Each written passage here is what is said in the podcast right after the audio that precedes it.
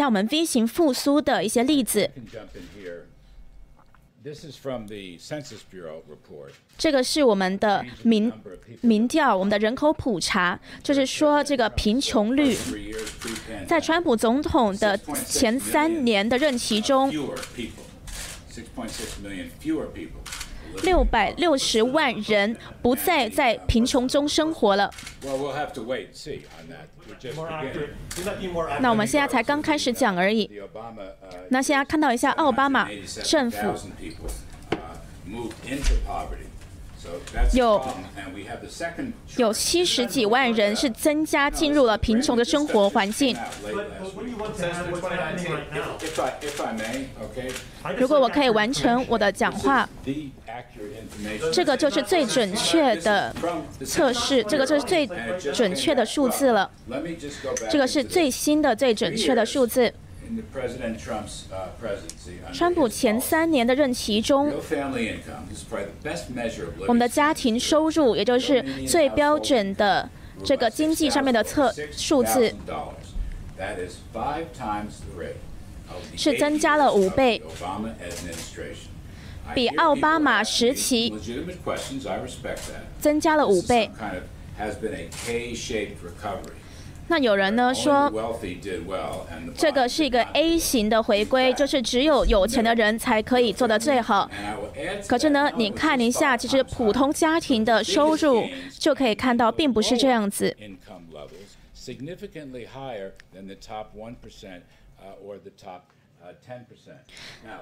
那我们看到呢，其实我们一般的家庭的收入也是非常高的。好的，请下一个幻灯片。我们回到我们的 V 型的回归。我们有新的数字出来了，你看到这的确是一个 V 型的回归，在我们的汽车销售上面，还有我们的汽车制造上面。那当然，我也要再跟你们展示一下我们的房屋销售方面的数字。那这个幻灯片，你看到？我们现在的房屋销售的数字呢是最高的。那最后一个幻灯片是房屋的销售是在十四年来的最高，所以我只是要说我们的工作还很多。关于这个复苏还有经济的健康，我们还有很多的工作要做，还有很多的困难要去面对。可是你看到这些数字。记者提问：现在到底有多少人在贫困中生活？库德洛说：“这不会被报道出来，我只能够等到人口普查的数字出来。”记者提问说：“你为什么不知道现在有多少美国人在贫困中生活呢？”库德洛说：“我会等。”您可不可以让我？你可不可以让我说完话，不要再揪我的小辫子了？你应该要有一个历史课，你应该去上一个历史课，会帮助你了解。可是呢，我要说这个是人口普查局的数字，这个是最准确的。那刚刚你问的那些数字还没有出来，那我刚刚秀出来的这些数字是上周才出来的，在川普总统减税跟减掉的条条规规，还有让我们能源。独立还有更好的贸易之下呢，我们的确是生活水准提高了，比奥巴马政府八年来提升了五倍这样子这么高。那第二点我要说的就是我们的生活水准提高了，贫困率下降了，而且我们的不平等也下降了。所以很多人觉得说，川普总统的执政之下，只有最顶尖的人获利，这个完完全全数字上来说是不准确的。这个也是人口普查局出来的数字。那最后呢，我想要说，我们 V 型的回归。还有更多的工作要做，不管是失业率还是就业率，我们都有更多的工作要做。我们当然很高兴，在很多确定的地区，例如说开放学校，或者是关于这个病毒上面的安全规范，我们都希望更多的这样的给小商家的拨款。不过，的确呢，看到我们现在是在对的方向前进着。现在我们没有时间来改变策略。记者提问：关于这个香港的证券交易所的一个 IPO 这个公开首次公开发行，那现在有很多的人权上面，还有公共安全、国防安全上面的忧虑忧虑，因为他们觉得说这个有相关这个公司呢，可能跟迫害新疆的维吾尔族人相关。那库德勒说：“我没有办法对这个交易进行太多的细节的讨论。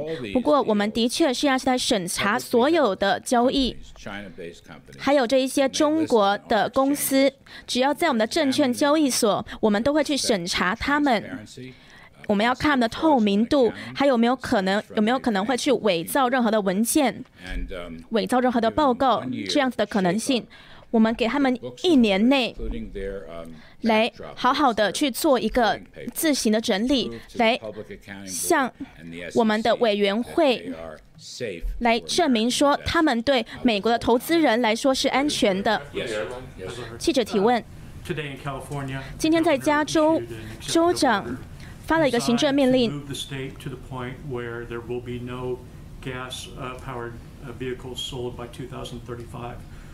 说在二零三五年之前呢，他就不会再允许任何的汽油或者是这个消耗性的能源的使用。那你觉得怎么样？库德洛说，关于这个州长纽森，我认识他，可是我觉得说他现在的立场是很奇怪的，我不知道他怎么会达成这样子的一个结果。那我觉得其他地方也看不到这样子，我不觉得我们应该要去禁止汽油。另外呢，我觉得应该要让。消费者能够自己选择，包括要使用电力车还是使用汽油，所以我觉得说他的立场是非常奇怪的。记者提问：现在这个最高法院大法官的斗争，你觉得有没有可能影响我们这个获得薪资保护计划，还有这个对航空公司的资助的进展？库德洛说：“这是不需要介入的，这个是不需要被影响的，因为他们是在一个平行线上去进行的一件事情。所以我觉得这就是我的回答。我们是非常想要去帮助我们的航空公司的，因为没有航空公司，我们就没有办法有健康的经济。所以我们会看看在这上面可以怎么去做。”我们也会看看高层的领导们会怎么做。一一样的，你刚刚听我说了，我不觉得我们现在的经济复苏是需要依赖这些法案的。可是，的确是这些法案是非常重要的。例如说，给小商家的贷款，还有回去学校上课，还有给航空公司的资助，都会是非常好的。even though you don't get the whole deal, why not do it? It'll help Americans 尽管你没有办法去在所有的事项上都同意，可是呢，这个法案对全美的人都会是好的。记者提问：你觉得美国还需不需要一个很大笔资金的经济刺激法案？还是你觉得说一个小型的，例如说给航空公司的资助就行了？库德洛说：我们是需要去。理性的，然后去看一下现在的各种法案。我不觉得我们需要一个好几兆亿美元的法案。那当然呢，我们的经济数字是非常好的。例如说这个 V 型的回归。要有人说呢，第三季度呢会有一个三十百分之三十上的经济增成生长。我们会看看，我们也会。大家好，我是 Cindy 王于鹤，欢迎回来。那今天川普总统呢又再度的出来开了他例行的发布会。那今天呢是宣布了很多良好的消息，例如他宣布了强生药厂有一个疫苗的候选人，现在也进入了最后的临床试验阶段，也就是现在美国呢已经有总共四个疫苗候选人进入最后的临床试验阶段。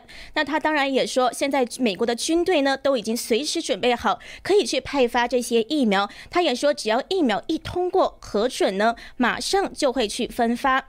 那当然呢，今天有记者提问关于疫苗的问题，也就是 FDA，就是美国的食品药物管理局，它在本周呢是公布了一个严更严格的疫苗紧急授权的新标准，那可能就会让疫苗在十一月三日的选举日前要来出来就获准呢，恐怕是难上加难。那此举呢是说好像要在提高该局的透明度，还有挽回大众的信心。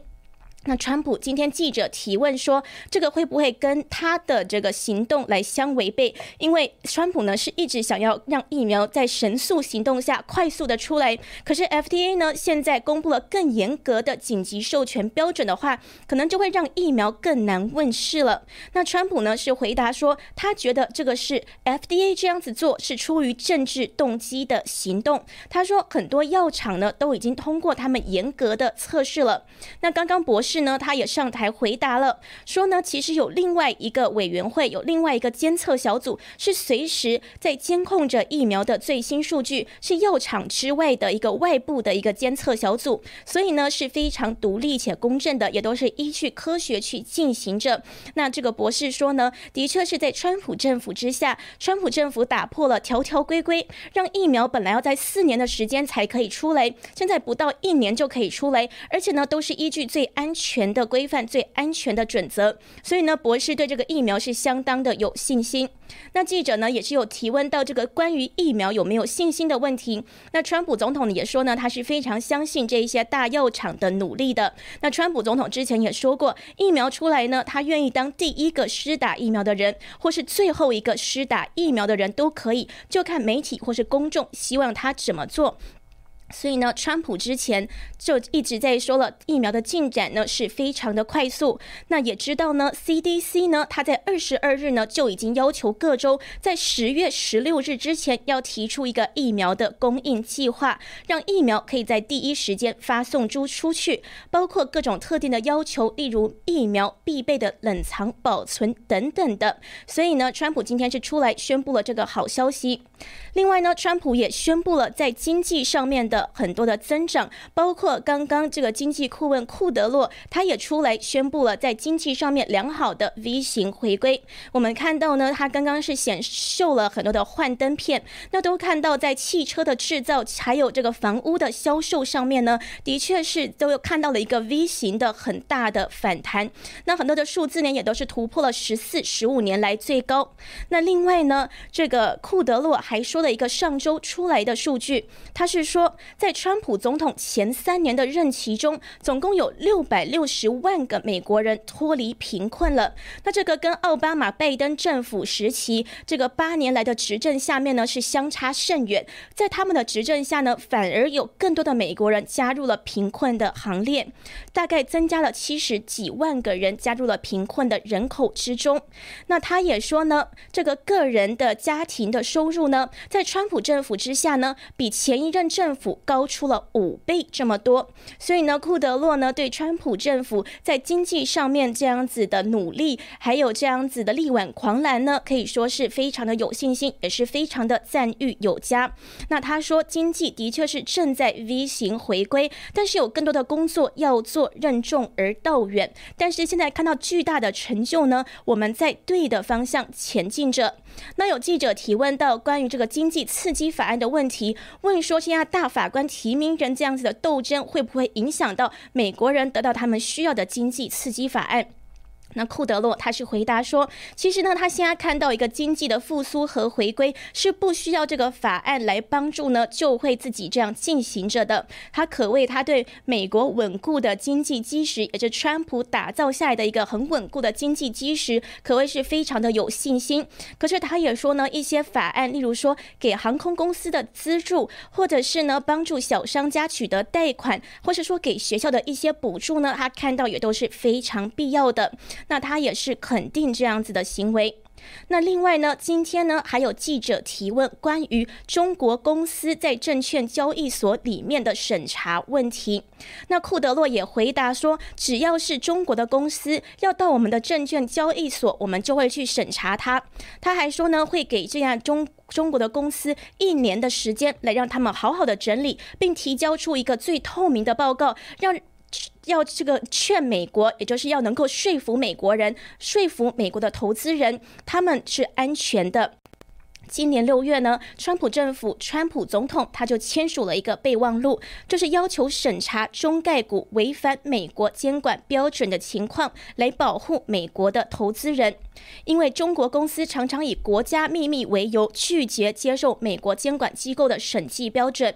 那川普那时候就表示说，中国企业利用了美国金融市场的好处，却拒绝遵守美国的监管标准，给美国投资者带来了巨大的风险。所以今天库德洛也回答了，现在就是给他们一年时间，让他们好好的自行整理整理。那之后呢，一定会用最严格的标准，就是要用跟大家一样的标准呢来审查这一。些中国的公司。那另外呢，今天川普总统呢，他也宣布了，在病毒上面呢，美国的进展也是越来越好了。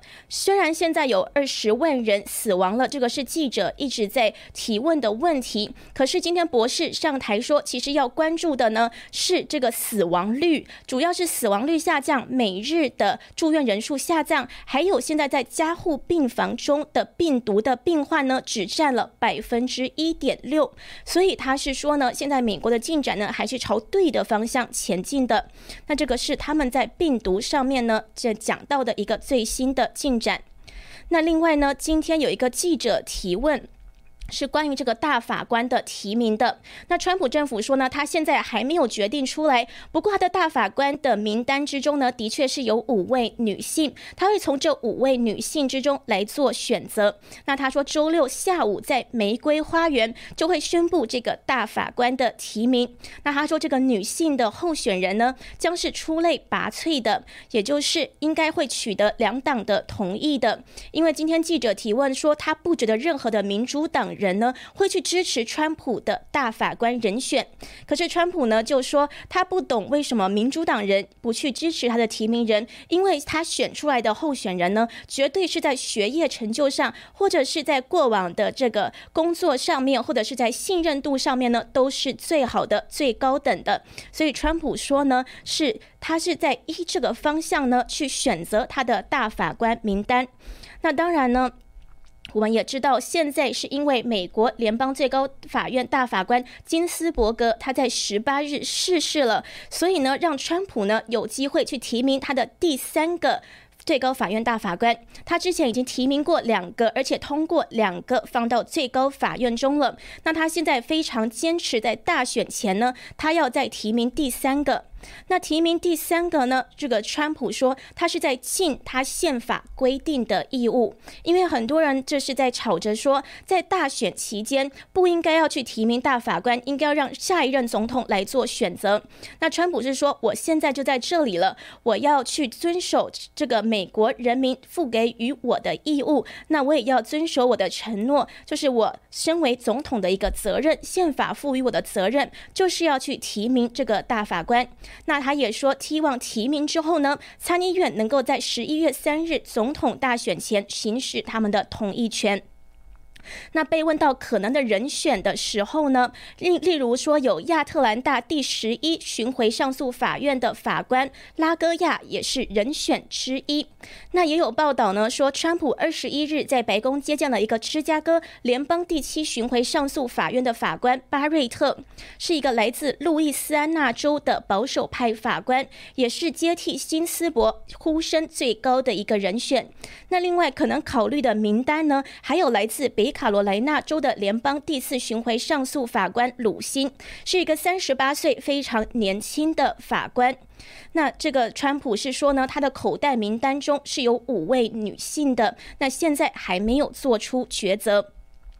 那的确是呢，金斯伯格这个大法官的继任者，最后呢，若确定是由保守派，也就是川普支持的保守。派法官来出任的话呢，就会彻底的改变最高法院目前保守派与自由派法官势均力敌的结构。也就是呢，保守派呢将会胜出，也将改变美国宪法审查的方向。那一旦川普提名大法官继任人选，战场呢就会马上的移到联邦参议院，因为这个被提名人还需要经过参议院的听证和表决。共和党现在在参院里面是占五十三席，民主党占了四十七席。那媒体报道说，目前大概有六名共和党员可能会反对，可能跑票，但是这个人数也是可能高估的。但是呢，因为这个参院中共和党的人数比民主党的人数还要多，是占大多数，所以外界也说呢，川普提名的人选只要是到了联邦参议院，是很容易能够获得通过的。而且参议院的共和党领袖麦康诺尔，他二十一日也表示说，川普提名之后，参议院的确是在今年有足够的时间去表决的。所以呢，看到这个美国大法官的情况呢，也是今天的一个重点话题之一。那川普呢，也是做了相关的宣布。另外呢，川普今天呢也说绝对不会再关闭美国了，因为看到现在经济成长是复苏的非常快。那他说他的后他的这个对手拜登呢，现在提出的计划说可能要再关闭美国呢是不切实际，而且可能会伤害美国，损害美国人的利益。因为现在看到这个经济复苏的数字非常的良好，所以现在在关闭国家呢，他认为是不可理喻的。那这个呢，也是川普今天宣布的事情之一。那以上就是今天发布会重点的内容回顾了。非常谢谢大家今天的收看，我们也会持续的为大家关注白宫的最新动态以及竞选的相关情况。谢谢大家，那我们下一次直播再见。